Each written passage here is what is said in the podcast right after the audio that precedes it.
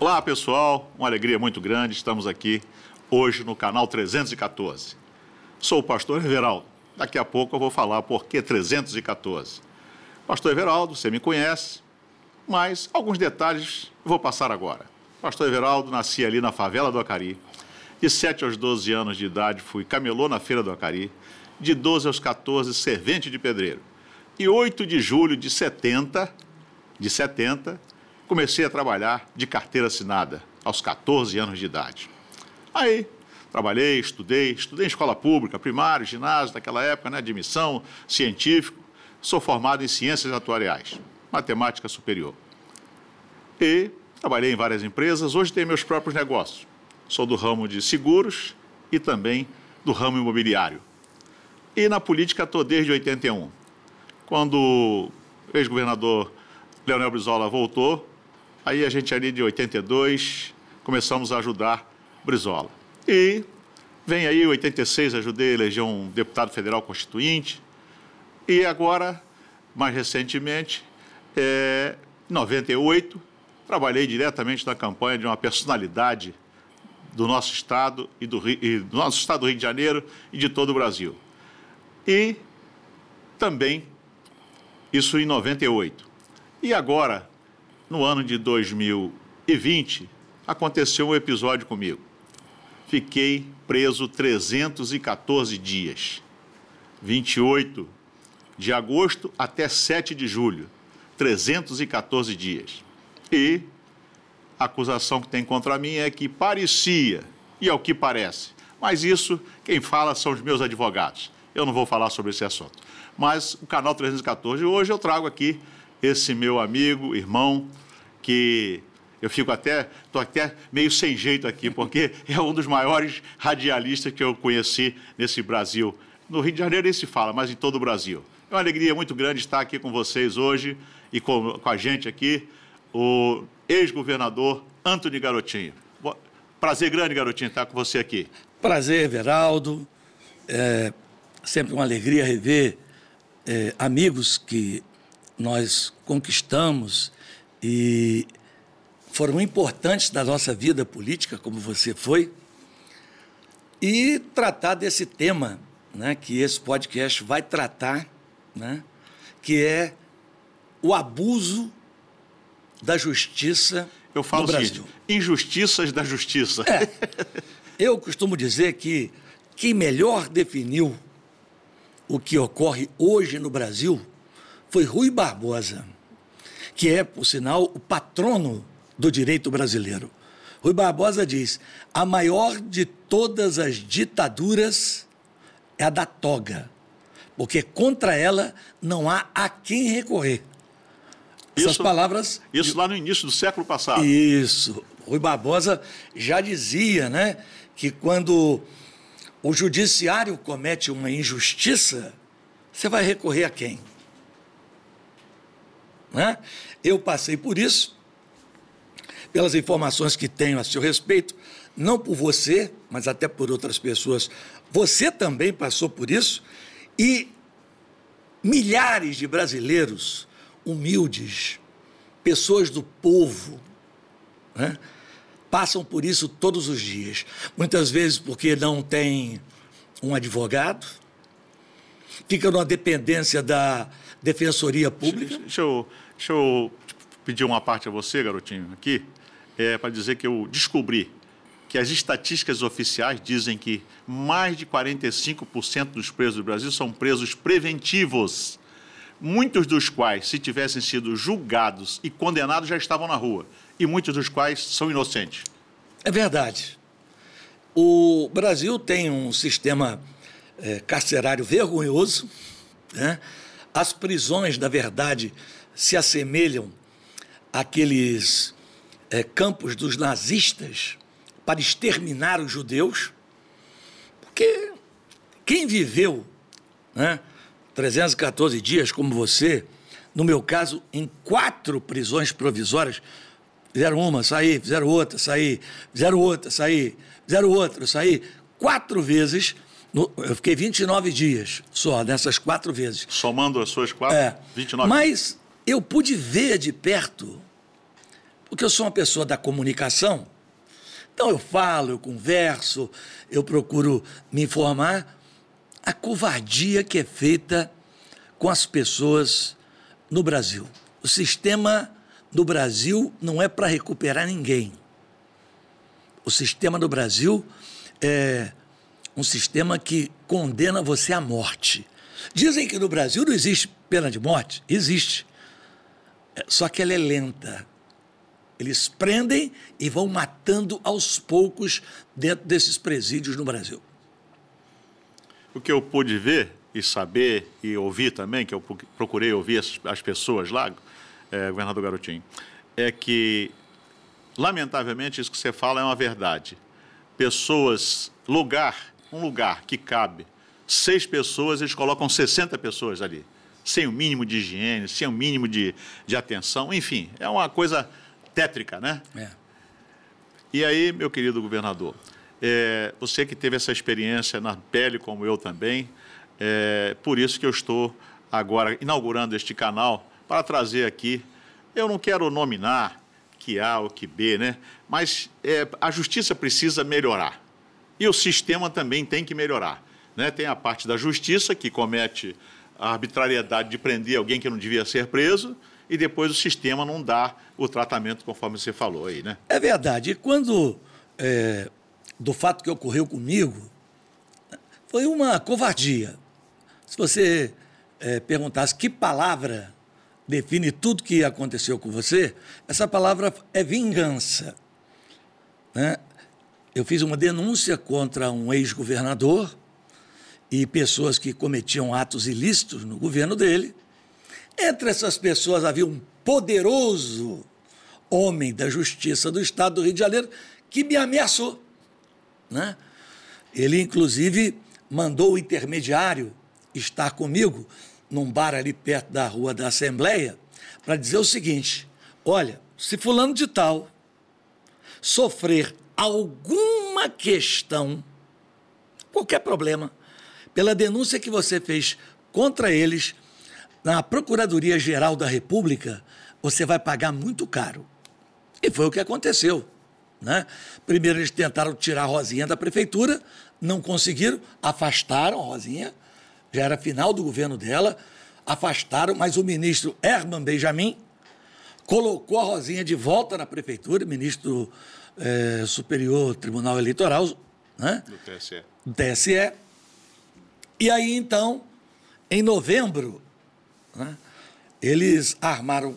Novembro mim, daquele ano, lá atrás, né? 2016. 2016. Novembro de 2016.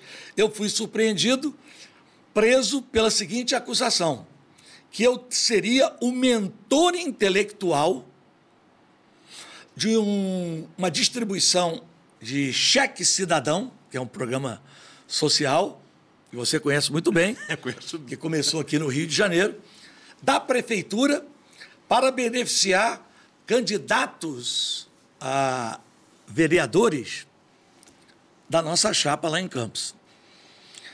No dia seguinte foi preso outro ex-governador que está preso até hoje. Na verdade, aquela data foi escolhida para que houvesse uma confusão na cabeça das pessoas. Eu nunca respondi a nenhum processo de lava-jato, mas como foi todo mundo preso, um por causa de cheque cidadão e o outro por causa dessa situação aí da operação chequinho, ficou tudo na cabeça das pessoas. Governador preso, governador preso. Mas aí aconteceram as coisas mais horrorosas do mundo. Eu fui levado para delegacia da Polícia Federal. Eles queriam me levar para Campos num avião, preso, para ficar preso em campo, para me humilhar na minha cidade. Eu passei mal. Lá dentro da delegacia da Polícia Federal, comecei a ter dor do peito. Chamaram o SAMU. A menina do SAMU enfermeira, né, atendente ali, com uma equipe, me examinou e disse para o delegado da Polícia Federal: olha, ele não pode permanecer aqui, porque vocês desativaram a sala de atendimento médico que existia aqui. Eu preciso levá-lo para um hospital público. Me levaram para o hospital Souza Guiar. Né? Eu fui colocado na unidade de tratamento coronariano né? foi feito um exame, havia aquele exame ecocardiograma, né? Uhum. Ecocardiograma não, um outro, que faz por esforço, né? Só que eu não. parado. Né? Injetaram um negócio para acelerar o coração, né? E foi constatado que eu precisava fazer um exame mais detalhado. Né?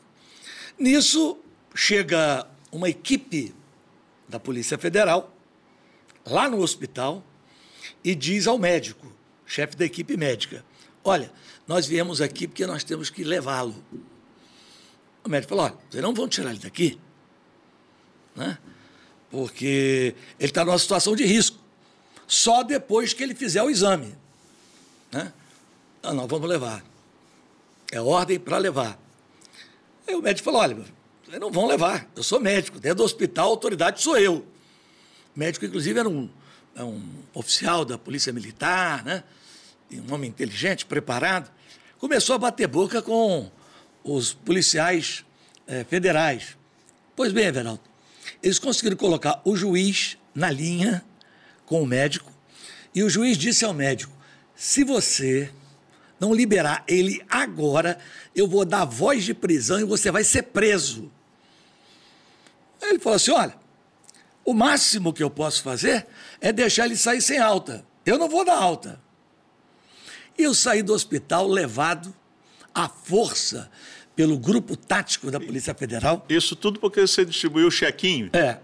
é você distribuiu para o pobre. Agora mesmo, o próprio Congresso Nacional aprovou uma autorização para distribuir cheque em período eleitoral. Eles disseram que não podia. Que, eu, que eu, eu usei o cheque com finalidade eleitoral agora foi aprovado pelo próprio Congresso Nacional e o Bolsonaro distribuiu aí Auxílio Brasil para todo mundo, em período eleitoral, ou seja, descriminalizou a conduta, né, que poderia ser crime. Bom, aí eu sem alta, né, eu resisti, eles me deram uma gravata, eu apaguei. Quando eu acordei, é uma cena que foi muito divulgada, eu estava entrando numa ambulância. Aí eu eu, onde é que eu estou? Minha filha gritando, minha esposa passando mal. Eu fui colocado dentro de uma ambulância e fui conduzido para o complexo de Bangu. Fiquei numa cela onde barata passava voando em cima de mim, lugar horroroso. Até que no dia seguinte, no final do dia seguinte, eu dormi um dia lá, no dia seguinte, a ministra Luciana Lócio né? Também do, do TSE? Do, também do TSE.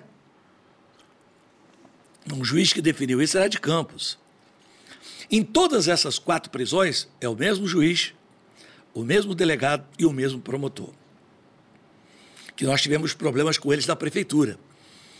O, o pai do delegado é, era diretor do Hospital da Santa Casa de Campos. E a Rosinha fez uma intervenção na Santa Casa. Ele ficou com raiva e descontou em cima de mim. Aproveitou que tinha um grandão que estava contra mim, né?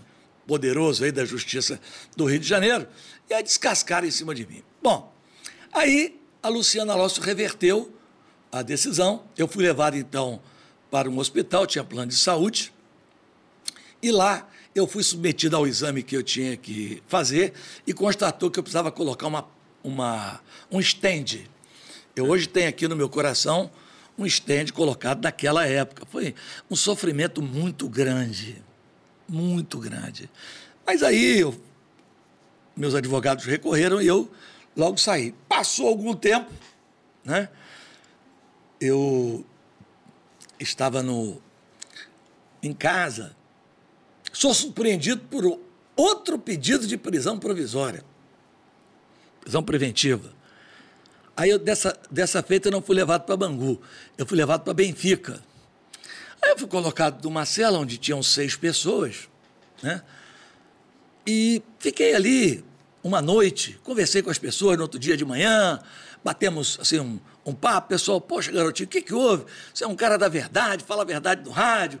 O que, que aconteceu? Eu explicando ali para o pessoal, de repente chega um rapaz chamado Rafael, que era o chefe da da turma ali do, da segurança do presídio, né? Uhum.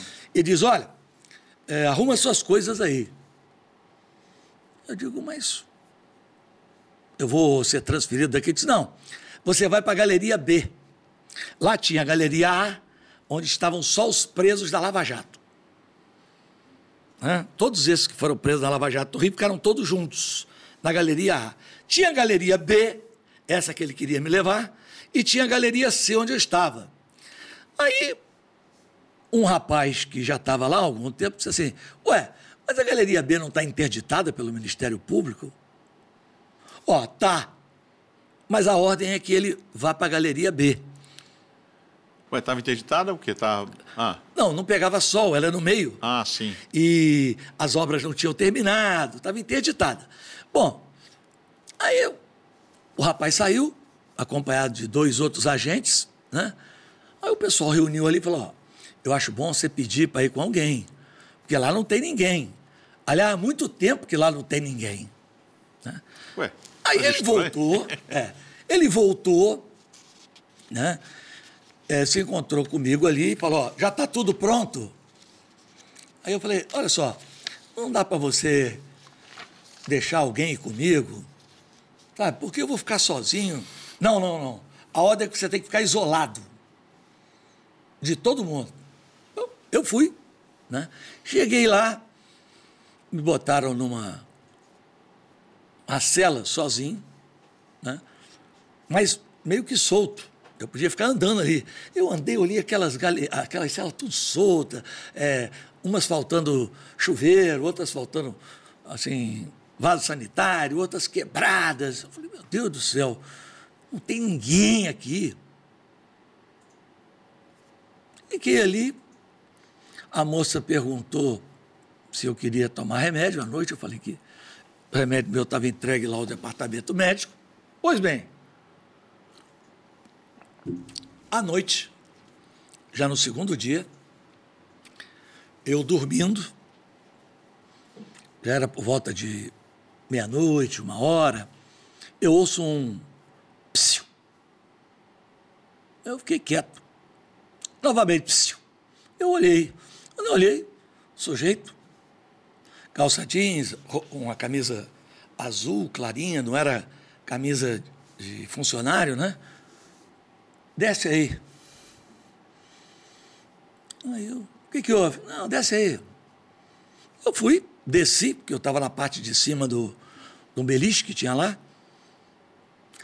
Me aproximei dele e disse: É, rapaz, você gosta de falar muito, né? Eu olhei para a mão dele, tinha um pedaço de pau na mão dele. Assim, mais grosso na ponta, parecia um taco, né? Você gosta de falar muito, né? Eu falei: É, eu sou radialista, né? Você há de convir que. Ele disse: É. Foi pro meu joelho, Everaldo. Mas bateu. Mas bateu violentamente Caramba. eu ameacei cair. Quando eu olhei para ele, né, ele passando o pedaço de pau de uma mão para outra, falei, ele vai bater na minha cabeça. Eu fui e levantei. Né? Com muita dor no joelho, levantei. Ele foi, estava de sapato social, com salto, por isso que eu sei que não, não era agente penitenciário, pisou no meu dedo, Ué, pé como, direito. e como é que o cara entrou lá? Calma. E quebrou, quebrou meu dedo. Né? Fissurou meu dedo, eu fui levado para a UPA no dia seguinte. Só que na hora, de noite, eu gritando, gritando, gritando. Aí os agentes chegaram. Aí eu. Ele disse: O que, que houve aí? O que, que houve aí? Que tinha um cara que entrou dentro da minha cela. Impossível. Eu falei: ah, é impossível, porque vocês estavam na porta. Não podia entrar mesmo, só se vocês deixaram. Não, mas nós só descemos para pegar um, um preso que chegou de Madureira. Eu falei, é? Quanto tempo vocês levaram lá? 40 minutos. Eu digo, foi esse tempo que ele entrou aqui. Mas como que ele entrou aqui? Eu falei, não sei, mas entrou. Aí começou aquela história de que a câmera não era. não, mostrava nada. Depois foi feita uma perícia na câmara, nas câmeras, sistema de câmeras. Foi comprovado que a câmera foi. A, a fita foi editada. Foi comprovado isso? Foi, está tudo comprovado. Descobriram quem é um policial militar chamado Saulo Sacalém. Né? Eu entrei no Ministério Público, o Ministério Público entrou contra ele na Justiça, e isso já se arrasta há algum tempo. Né? Mas ele foi afastado do serviço, responde também a um inquérito policial militar, né? Mas o fato é que eu apanhei, fui torturado dentro do presídio, essa vergonha. Por isso que eu tenho tanta indignação quando eu falo dessa situação. Claro que aquilo foi combinado. Os agentes sabiam? Não sei. Depois eu fui descobrir que ele é filho do ex-subsecretário de Administração Penitenciária do Estado, que tinha o mesmo nome dele, Sauler Sacalém. Caramba, que confusão, hein, é. rapaz? Mas aí o joelho depois recuperou? Não, fiquei um tempo, né? O dedo chegou a engessar, o pé? É, colocaram lá... Atadura. Atadura e tal. Só que quando a justiça pediu a. Como é que chama? A. a, a, a, a filmagem? Não, o, o a, como é que chama do joelho? A radiografia. radiografia. Que foi tirado lá na, na, na, UPA. Sumiu. Mas a UPA tem radiografia? Que eu sei lá, que é lá, lá tem. tem. Lá? Aí sumiu. Não tinha mais. Sumiu. Mas a minha sorte é que de manhã eu mandei. O que eu estou contando rápido aqui. Eu chamei o advogado, o advogado me tirou, me levou para o Instituto Médico Legal, ali no centro, e lá no IML foi feito todo o exame e constatou tudo que eu havia falado. Então eu já tinha prova. Então você teve essa, essa prova para poder é. afiançar aquilo que você estava falando. É, né? nós estamos na justiça é, e eu tenho certeza que vai demorar. Né? É. Garotinho, que eu pude. Mas vai ser feita. É, o que eu pude verificar no sistema prisional, na, nessas injustiças de prender pessoas que não devem ser, é que eu não estou aqui para defender quem cometeu o erro, vai ter que pagar claro. pelo erro. Isso aí não tem jeito. Agora, não pode é, ser tratado pior do que se trata animal. Tá? Isso aí eu. Ah, tem um, um ditado, ah, bandido bom é bandido morto, né? Isso aí eu não concordo com isso, porque na minha fé, na minha fé, diz o seguinte: o único pecado que não tem perdão é a blasfêmia contra o Espírito Santo. Então, o maior pecador que está ali naquele lugar cometeu seus delitos, fez os seus erros, mas se ele se arrepender no coração de verdade, ele vai para o mesmo céu que eu. Essa que é a verdade, é nisso que eu acredito. Então, as pessoas erraram, tem que pagar o preço. Agora, claro, também agora, sou. agora é o seguinte, não errou, está ali, aí tem alguma coisa errada, que quem colocou ali tem que responder. Não é, pode ser como é que é hoje. Mas o problema meu, especificamente, era o seguinte: eu, antes de acontecer isso tudo comigo, já tinha uma animosidade, uma má vontade da Globo contra mim. Né? Então, o que, que aconteceu?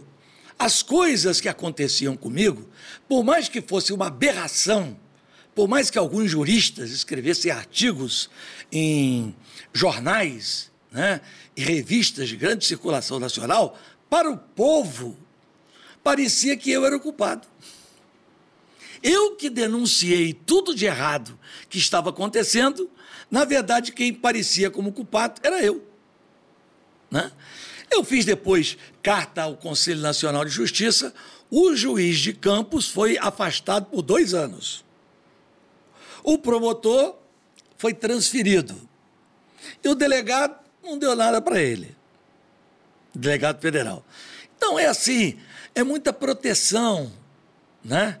Eles formam uma espécie de é, família onde eles se protegem, né? Eu lamento profundamente isso tudo. É, o que eu posso testificar é o que eu vi. Eu, por exemplo, ajudei algumas pessoas tinha um rapaz lá que estava preso há três anos, inocentemente. Aí, conforme você falou, a defensoria, é, lamentavelmente, não atende à demanda. Não é? Aí, eu, mesmo preso lá, o rapaz mandou uma carta, eu consegui um amigo aqui, advogado, foi lá, visitou, e agora, em 8 de agosto, ele passado, né, desse ano de 2022, o rapaz foi liberado porque era um inocente, passou três anos e qualquer coisa, três anos e três meses, não falha a memória. Então, o que eu pude ver é que, lamentavelmente, a justiça, ela já peca, já é injusta na lentidão. Everaldo, o que aconteceu comigo, olha o prejuízo que me causou. Em primeiro lugar, minha reputação. Né? Eu perdi meu emprego de rádio, líder de audiência na Rádio Tupi, perdi meus patrocinadores, né? minha esposa está até hoje em tratamento de depressão, né? eu fiquei muito mal, assim, até eu me recuperar, né? eu fiquei muito mal. E para as pessoas, a não ser aquelas que me conheciam de perto, diziam: Poxa, garotinho, não é possível. Eu falei: ah, é possível. E aconteceu aquilo que eu imaginava que ia acontecer. Né? Sem espaço na rádio, a grande mídia batendo em mim, sem anunciante para é, colocar no meu programa, eu fiquei assim, na lona. E aí veio a minha grande vitória. Qual foi a minha grande vitória? Investigaram tudo. Sabe o que é tudo?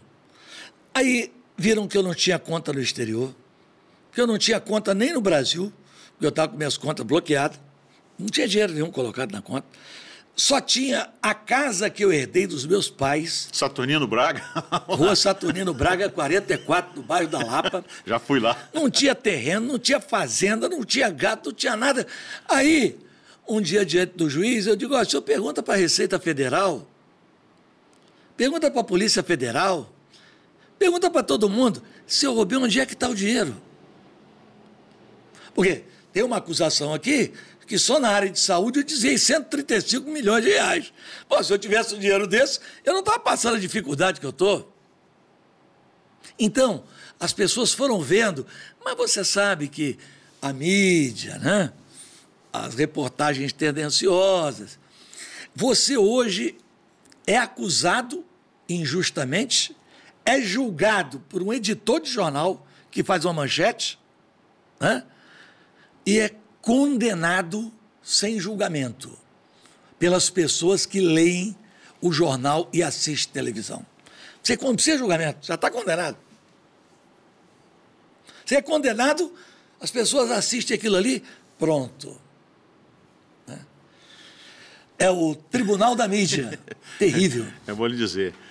É, tem uma coisa meu caso, eu já falei que quem fala sempre é o advogado, né? Fala, eu não vou discutir com isso aí. Mas uma coisa que me deixa perplexo até hoje, eu vou repetir aqui, garotinha, que é, eu entendo de uma maneira quando acontecem algumas coisas comigo. E essa eu entendo da seguinte forma, que todas as coisas contribuem para o bem daqueles que amam a Deus, né? Está lá em Romanos 8, 28. Então eu fui ali, naquele local, cumpri uma missão, pude é, ajudar muitas pessoas, tanto emocionalmente, espiritualmente e até materialmente, como tô, mandei um advogado, e vai um e outro, a gente ajuda ali. Né? Então, eu entendo desta maneira. Escrevi um diário e que vou, se Deus quiser, lançar brevemente o livro, é, o livro 314, é, 314, a minha experiência. Eu, eu até dou os parabéns a você por esse espaço, porque a gente hoje não tem um, um espaço né, é para tentar reparar as injustiças. Mas deixa né? eu falar um negócio para você. O que eu fico impressionado, mais impressionado, meu caso, a gente já é 66 anos, calejado da vida, né? Então a gente leva assim. Mas prenderam junto comigo os meus dois filhos. Laércio, advogado, e o Felipe, que você conhece muito é. bem, né? Conhece Laércio e o Felipe. Para nada. Não tem nada dos garotos, né? Que a gente fala garoto assim, né? Aí fizeram lá, no, ficaram cinco dias, aí no quinto, no quinto dia fizeram, fizeram aquela virtual que estava na, na pandemia, a pergunta, perguntaram por que, que o senhor ligou tantas vezes, porque é isso, assim, e aí liberou os garotos. Aí, mas na sexta, fui preso dia 28 de agosto. 28 de agosto, na sexta-feira. Aí os advogados foram lá para tentar fazer aquela audiência, coisa e tal. A resposta lá das autoridades que tinham que usar, sabe qual foi, garotinho? Hum. Deixa os garotos dormir com o pai o final de semana. Foi essa a resposta. Olha, Fala, vamos lá. Eles sempre negavam né, que qualquer é, atitude que tinham sido tomada né, contra mim fosse por causa das denúncias que eu fiz. A Globo chegava a afirmar que eu nunca tinha feito denúncia nenhuma. No ano passado, completou 10 anos. 2021 completou 10 anos. Ano passado. Ano passado. Né? Uhum. Então eu recebi, assinado pelo Procurador da República, Eduardo Elwage, pela Procuradora Fabiana Schneider, pela procuradora Marisa Varoto, Rodrigo Timóteo, Stanley da Silva, Renata Ribeiro Batista e Fernando Oliveira e Paulo Sérgio Ferreira, todos procuradores da República. O primeiro, o é, Eduardo Elage, o chefe da Operação Lava Jato, no Rio de Janeiro. O seguinte documento. Eles queriam arquivar aquelas investigações, só que eu era o autor. Para arquivar, eu tinha que concordar. Aí eu vou ler para você a promoção de arquivamento que me foi enviada. Trata-se de notícia de fato instaurada a partir de representação do ex-deputado federal Antônio Garotinho. Porque quando eu fiz as denúncias, em, 2000, em 2011, eu era deputado federal, fui eleito em 2010. Né? É, ao longo de extenso procedimento, são listadas uma miríade de crimes que teriam sido praticados pelo ex-governador, que continua preso, e sua organização criminosa. Ao longo de cinco anos da sua existência, a Força Tarefa da Lava Jato Rio de Janeiro propôs 30 ações penais em desfavor do ex-governador e de sua organização criminosa, abrangendo os mais diversos crimes e áreas de atuação, desde as obras de reforma do Maracanã Operação Calicut, passando pelas fraudes da Secretaria de Saúde, Operação Fatura Exposta, Ressonância e SOS, até o desmantelamento do esquema histórico da caixinha da FETransport, Operação Ponto Final. Após um trabalho articulado que envolveu a cooperação com outros órgãos, como COAF, Receita Federal, foram é, promovidas 56, 55 operações que resultaram em 806 buscas e apreensões, 70 prisões temporárias, 264 prisões preventivas, além da propositura de 104 denúncias que somaram 894 denunciados, 183 condenados em primeira instância. Várias dessas operações resultaram em acordos milionários. Agora veja, hein? Responsáveis pela devolução aos cofres públicos de 4 bilhões de reais. Além de requerimento de reparação de ações penais que ultrapassa 12 bilhões de reais e outros 12 bilhões requeridos em ação de improbidade. À vista do exposto, não vislumbrando mais qualquer utilidade do presente feito, que tramita há 10 anos, determina o seu arquivamento. Antes, porém, intime-se o representante para que apresente recurso no prazo de 10 dias. Aí os promotores assinam. Eu recebi isso, olhei, falei. Eu não entendi. Você apresentar recurso para não concordar com isso? Eu não entendi bem como é não, que. Não, não arquivar. Ah, para não arquivar? Não arquivar. Eles queriam arquivar. Depois, depois de 10 pra... anos? Certo. Era o arquivamento. Certo. Aí mandaram para mim perguntando que eu, como autor da denúncia. Se você concordava com o arquivamento é, ou não. É, exatamente. Aí eu pensei, falei, o que, que eu ganhei com essas denúncias todas? 29 dias de cadeia. Fui torturado, fui preso, tentaram me desmoralizar, me deixaram inelegível. Falando que você está inelegível até quanto tempo? Não, meu, meu caso vai ser julgado agora. Ah, tá bom. Mas né? vamos lá. Aí tenta. Aí eu eu falei, quer saber? Liguei para o meu advogado falei, ó, atravessa uma petição lá, dizendo que eu não tenho nada a opor, não. O ex-governador já estava é, condenado a 400 anos. Né? Para que, que eu ia insistir com isso? Já tinha feito a minha parte. E por ter feito a minha parte, eu sofri transferência de hospital, é, quase que morri, botei um estende do coração, tomei paulada no joelho, tive meu dedo do pé quebrado, passei por todas as humilhações. Minha mulher foi presa, Everaldo. Você imagina Rosinha preso. Rosinha na mesma cela da primeira dama, que estava envolvida na tramóia lá, né? na mesma cela dela, e ela olhando para a cara de Rosinha, ainda dando risada. Então, eu quero dizer que no Brasil a justiça é um instrumento das elites brasileiras para prender os pobres e os inimigos que afetam interesses desse grupo econômico que comanda o Brasil. Então, olha só, o que você falou uma coisa é real. O que eu pude ver que a maioria esmagadora, se for preto e pobre, então tá lascado mesmo, né? Preto e pobre aí tá lascado. E a gente que tenta fazer alguma coisinha diferente para melhorar a situação, aí não, fica, vira, vira, alvo. Quando, digo, quando não... você contraria interesses dos grupos econômicos que detêm poder, é isso. Eles não queriam deixar de forma alguma que eu voltasse a ser governador. Não queriam, porque eu, eu tinha denunciado, vamos dizer assim, hoje, olha, olha a minha situação. O Ministério Público do Rio não gosta de mim. O homem mais poderoso da Justiça do Rio de Janeiro não gosta de mim. Mas vem cá, tu também não exagera um pouquinho? Cutucando a onça de vara curta? Não, também? olha só. eu sou, a verdade. Eu sou jornalista. Eu sou jornalista. E sou jornalista investigativo. Hoje mesmo, de manhã, no meu programa de rádio, vou falar aqui em exclusividade com você, eu falei, olha, gente, recebi uma informação no final de semana. Fiquem atentos, porque vão acontecer coisas no Brasil nos próximos dias, talvez semanas, que vão mexer com a vida das pessoas. Eu não posso falar aqui, né, porque eu não quero. Na rádio, eu falando isso. Eu não posso falar aqui porque é uma situação muito complicada mas cada um que cuide da sua vida, porque vão acontecer situações complexas nos próximos dias no Brasil. Caramba, rapaz. É. Não assusta a gente, não, rapaz. Não, o negócio está complicado aí.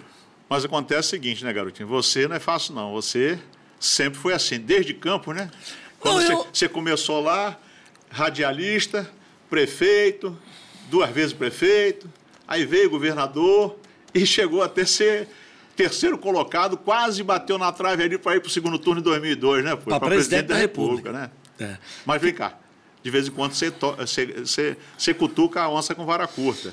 Você não conhece aquele princípio que a gente não deve brigar com todos ao mesmo tempo? Você não acha que brigou com muita gente ao mesmo tempo, não? Everaldo, neste caso aqui, foi uma surpresa para mim. Por quê? Eu entrei para tentar pegar o governador. Mas quando eu vi, a coisa era uma teia. E, e eu ia puxando, ia vindo. Aí veio o chefe do Ministério Público, que foi preso depois. Recebeu uma mesada de 150 mil reais por mês. Como é que eu faço? Né? Aí puxa mais um pouquinho. Aí vem o cara da justiça. Aí puxa mais um pouquinho, o negócio não parava. O ex-governador, ele montou um sistema de autoproteção que era quase impossível, se não viesse de cima, né, é, colocar as mãos nele. Ele estava muito bem é, alicerçado nas instituições. Governador, passada essa fase aí, pô, fiquei até agora, eu não sabia que você tinha pedido para arquivar, porque é o seguinte, é, eu tenho, eu tenho por princípio, eu não consigo realmente eu não consigo guardar mágoa de ninguém. Eu tenho um ensinamento que está lá, eu gosto da passagem de Lucas, capítulo 6, versículo 27, 28 e 29, que diz o seguinte: Jesus falou assim: Não existe vantagem em amar os amigos, só. A vantagem é amar os inimigos, né? Então, quando você colocou isso aí, que você falou, deixa para lá, a melhor coisa é a gente perdoar esses camaradas, né? Eu, cristão, eu, como pastor, né? Como eu sou neto de pastor, filho de pastor, pastor, quer dizer, nascido e criado na igreja, então, naturalmente, que encaro um pouquinho essa situação. Encaro um pouquinho, não, perdão, encaro é, com toda a minha força que não, não, não consigo ter ódio das pessoas. Eu oro por aqueles que fizeram essa, essa atrocidade contra a minha pessoa, né? Que você falou aí, é, eles vão matando lentamente o sistema, né? mata a pessoa que está lá dentro, que está lá presa, sem condições nenhuma, e mata, tenta matar a gente aqui, moralmente, né? A reputação, assass... aquela história que né? assassino de reputação, não é isso? Então vamos ver. Hoje, você que passou por estudo, foi. É... Desculpe aqui os demais, mas eu convivi com você. Você foi um excelente governador Eu, na minha opinião, foi um governador. Eu comecei a subir aquela, aquela escadaria ali no dia 1 de janeiro de 99 com você, tive é na Casa Civil ali, né? Então, é, você citou aí, eu conheço bem o cheque cidadão, você me pediu, eu organizei aquilo tudo para funcionar o cheque cidadão naquela época, não foi isso? Exatamente. Dezembro de, de, de 99. Então, eu sei da sua preocupação com as causas dos mais necessitados. Então, eu pergunto a você, diante disso tudo aí, é, terminando essa, essa, situação, você não pôde concorrer agora porque estava com esse problema da inegibilidade, né? Uhum. Não pôde concorrer nem a governador, depois tentou deputado, não deu certo também. E aí, qual é a sua perspectiva política daqui para frente? O que você imagina? Tá, você está jovem ainda, 62 anos, pô. Eu estou com 66, estou cheio de gás, pô. O Lula está com 78. 78, ganhou agora. Né? Não, Everaldo, sinceramente eu não sei. Né? Eu vou pensar, meditar muito, porque eu sei que, pelo conhecimento que eu adquiri de história, de vida política, eu sei identificar bem aqueles que são os inimigos do povo. Eu sei identificar bem quem está do lado do povo, quem está contra o povo. Então, sempre que eu boto a, a cabeça de fora para ser candidato, aparece uma pena de galinha voando para me atrapalhar. Então, eu não sei ainda. Eu vou estudar, vou ver o quadro nacional, o quadro estadual, para poder tomar uma decisão, até mesmo se eu continuo na política, porque a gente pode fazer política sem mandato, sem estar necessariamente com um mandato. Hoje, o que eu vou tentar, de todas as formas, é a minha reparação da minha reputação. Eu queria até ser candidato, porque eu iria fazer o que eu fiz na outra eleição para governador, mas foi num debate numa emissora de televisão pequena. Não, era uma Globo, eu queria fazer aquilo na Globo. Foi na Bandeirantes. Né? Eu cheguei e disse: Olha, eu quero que algum dos senhores candidatos apresente alguma, é, alguma atitude que eu tomei ilícita. Algum bem que eu adquiri de forma irregular se alguém apresentar, eu retiro a minha candidatura agora. Com todo mundo em silêncio. Aí o apresentador, o senhor tem que perguntar para alguém, não estou perguntando para todos, estou dando chance a todo mundo aí. Quem quiser falar, pode falar. E ficou aquele silêncio, ninguém falava nada. Eu digo, eu quero que vocês apontem uma conta minha no exterior, uma lancha, uma fazenda. Quero que vocês apontem qualquer coisa. Nenhum, ca... Nenhum carro você tem no seu nome? Você não dirige não, também? Eu não dirijo, mas o carro tem, né? Você está no nome de Rosinha. o carrinho eu tenho que eu não comprei prestação. Mas não dirige mesmo, não? Essa questão de dirigir, eu desde pequeno, eu sei lá o que, que eu tinha contra carro. Eu não sei se é porque eu brincava muito de carrinho de rolemã ali na Lapa, e eu caía, me quebrava todo aquele carrinho de rolemã. Eu nunca aprendi a dirigir. Eu não entendo nada de carro, marca de carro, esse negócio de é, acho que nem tem mais marcha, né? Tem, tem. Tem? tem. Eu não entendo nada de... Pode, pode, pode não ter de passar manual, é. mas tem automática. É, não sei, eu não entendo nada de carro. E é uma desvantagem, mas por outro lado é uma vantagem. Minha mulher está sempre dirigindo para mim. Você é um agraciado, tem uma governadora, né? Governadora é, dirigindo para você, né? Eu digo que o único lar no estado do Rio de Janeiro onde um governador dorme com a governadora é lá em casa. governador, uma alegria muito grande tê-lo aqui. A nossa vontade é que o canal 314 possa trazer aqui. Eu não, eu não sou. É, meu estilo não é de ficar acusando A nem B. O que não pode acontecer, nós temos que melhorar. O sistema, de um modo geral, tem que melhorar.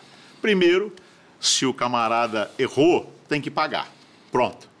Agora, não pode uma pessoa inocente ficar conforme agora também conseguiam outra pessoa, 12 anos, garotinho, 12 anos preso, 12 anos, inocente também.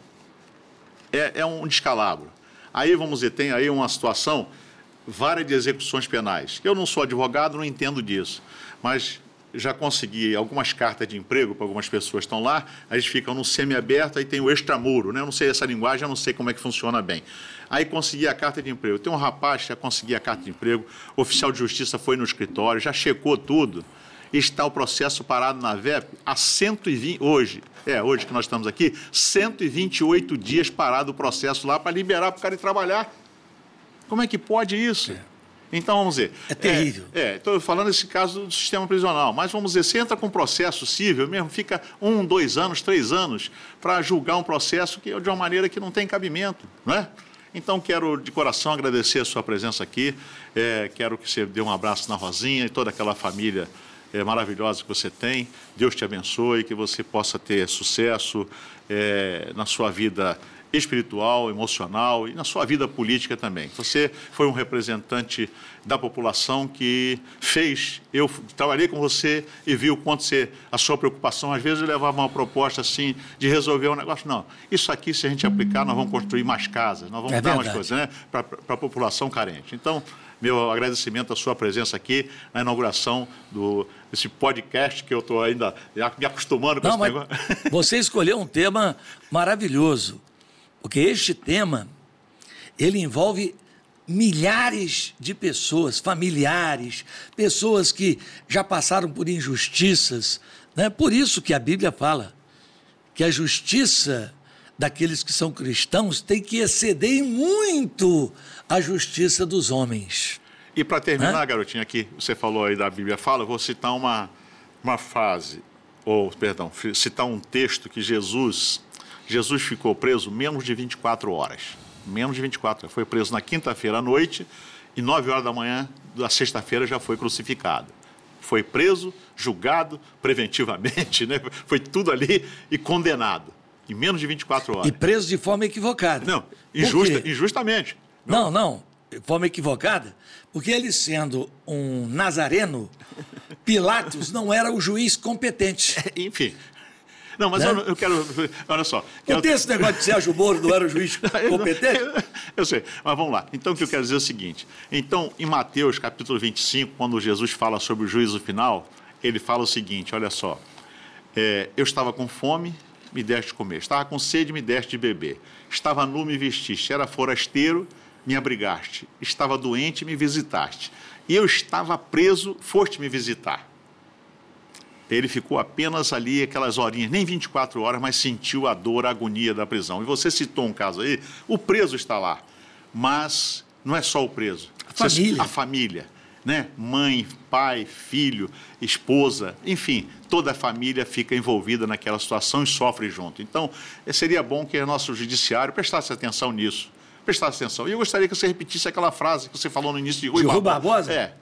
A pior das ditaduras é a ditadura da toga, porque contra ela não há a quem recorrer. É. Rui Barbosa. É, então, é, gente, muito obrigado, muito obrigado, garotinho. Obrigado a você. Saúde, paz para você. Muito obrigado e até o próximo, se Deus quiser.